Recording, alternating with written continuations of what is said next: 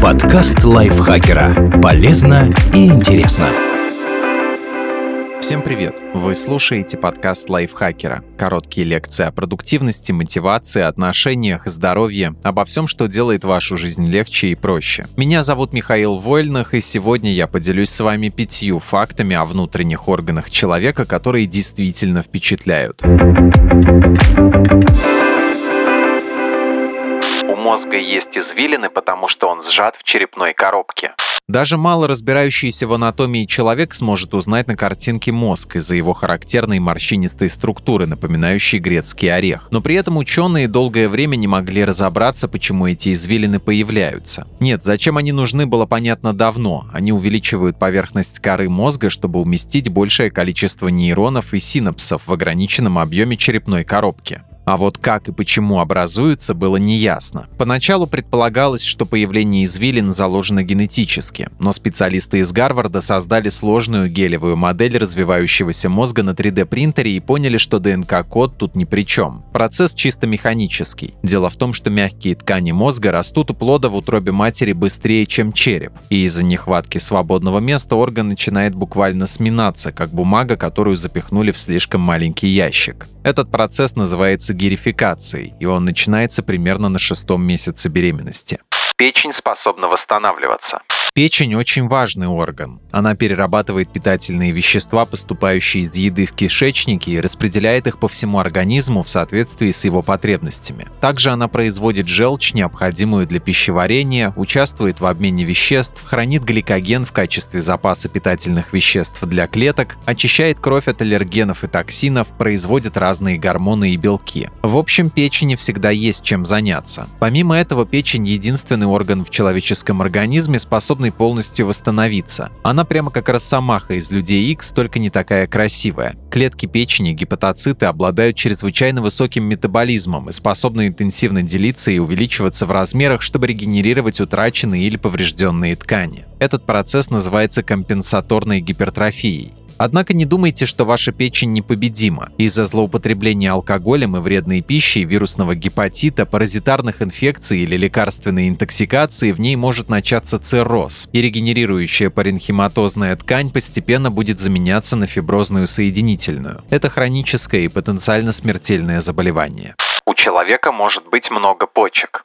Основной задачей почек является фильтрация крови, в процессе которой удаляются лишние отходы и вода. Так образуется моча. Этот процесс помогает поддерживать баланс жидкости и минералов в организме. Помимо этого, почки регулируют уровень электролитов, таких как натрий и калий, что важно для правильной работы мышцы сердца. Эти вещества участвуют в образовании красных кровяных клеток и регулировании кровяного давления и объема циркулирующей по телу крови. Обычно у человека две почки, но бывают и исключения. Некоторые рождаются лишь с одним органом. Это называется почечной агенезией. А другие могут потерять почку из-за травмы или болезни. Человек с односторонней агенезией чаще всего может жить полноценной жизнью, так как оставшийся орган в состоянии компенсировать функцию отсутствующего. При этом единственная почка увеличивается в размерах, становясь более уязвимой для повреждений или инфекций. Но это не смертельно. Однако у некоторых индивидуумов, напротив, от рождения почек больше, чем две. Это редкое, но возможное явление. Такие люди могут страдать от разных болезней, например, от гидронефроза. Это нарушение оттока мочи из почки. А у кого-то лишние почки не врожденные, а приобретенные. Видите ли, при пересадке старый орган чаще всего не удаляют, если только он не поражен инфекцией. Абсолютный рекордсмен по количеству почек Бьорн Ван Эмпель, житель города Розендал, Голландия, Нидерланды.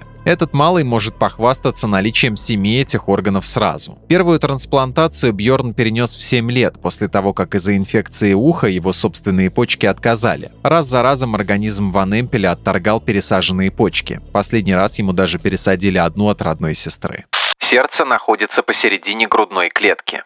Большинство людей считает, что сердце находится с левой стороны, но это миф. Если вы посмотрите в любой анатомический атлас, то убедитесь, что оно располагается практически посередине грудной клетки. Примерно две трети сердца находятся слева от линии центра, а треть справа. Но из-за того, что левое предсердие и желудочек чуть более крупные, они создают впечатление, будто сердце бьется именно в этой стороне груди. Большая часть массы сердца помещена между легкими в области, известной как медиастинальное пространство. Хотя многие опять-таки ошибочно полагают, что легкие одинаковые, на самом деле левое чуть меньше и легче, чем правое, и оно уступает место части сердца. У некоторых людей, кстати, большая часть сердца может располагаться не в левой, а в правой части грудины. Это называется декстрокардией. Такой феномен может сопровождаться проблемами со здоровьем, но не всегда. Причины пока что неизвестны. Частота декстрокардии составляет всего один случай на 12 тысяч.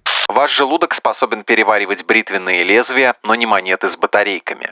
Желудочная среда очень кислая из-за соляной кислоты, необходимой для переваривания пищи. Последняя, правда, находится в очень разбавленном виде. Ее концентрация составляет всего 0,5%. Тем не менее, этого достаточно, чтобы растворять многие металлы. Так, в одном эксперименте ученые налили желудочный сок в стеклянный сосуд и поместили туда лезвие бритвы, дисковые батарейки и монеты достоинством в один пенни. И за 24 часа лезвия потеряли 37% от первоначального веса. А вот пенни и батарейки остались неповрежденными. Видимо, сплавы, из которых они были изготовлены, более устойчивы к коррозийному воздействию кислоты. Однако это, конечно, не значит, что можно спокойно глотать лезвие бритвы. Ведь люди, делавшие это ради действительно острых ощущений или из-за психиатрических расстройств, в конце концов оказывались на операционном столе с серьезными ранами пищеварительных органов. У вас также может возникнуть вопрос, если кислота такая сильная, почему желудок не переваривает сам себя? На самом деле орган обладает защитными механизмами. Его внутренняя оболочка производит слизистый слой, который предотвращает прямой контакт с кислотой и защищает стенки от действия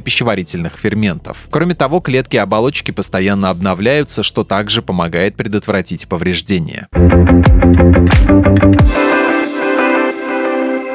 Спасибо Диме Сашко за эту статью. Подписывайтесь на подкаст Лайфхакера на всех платформах, чтобы не пропустить новые эпизоды. Слушайте наш кулинарный подкаст «Время есть». В каждом выпуске третьего сезона мы разбираем отдельное блюдо, его историю и способы приготовления. На этом я с вами прощаюсь. Пока. Подкаст Лайфхакера. Полезно и интересно.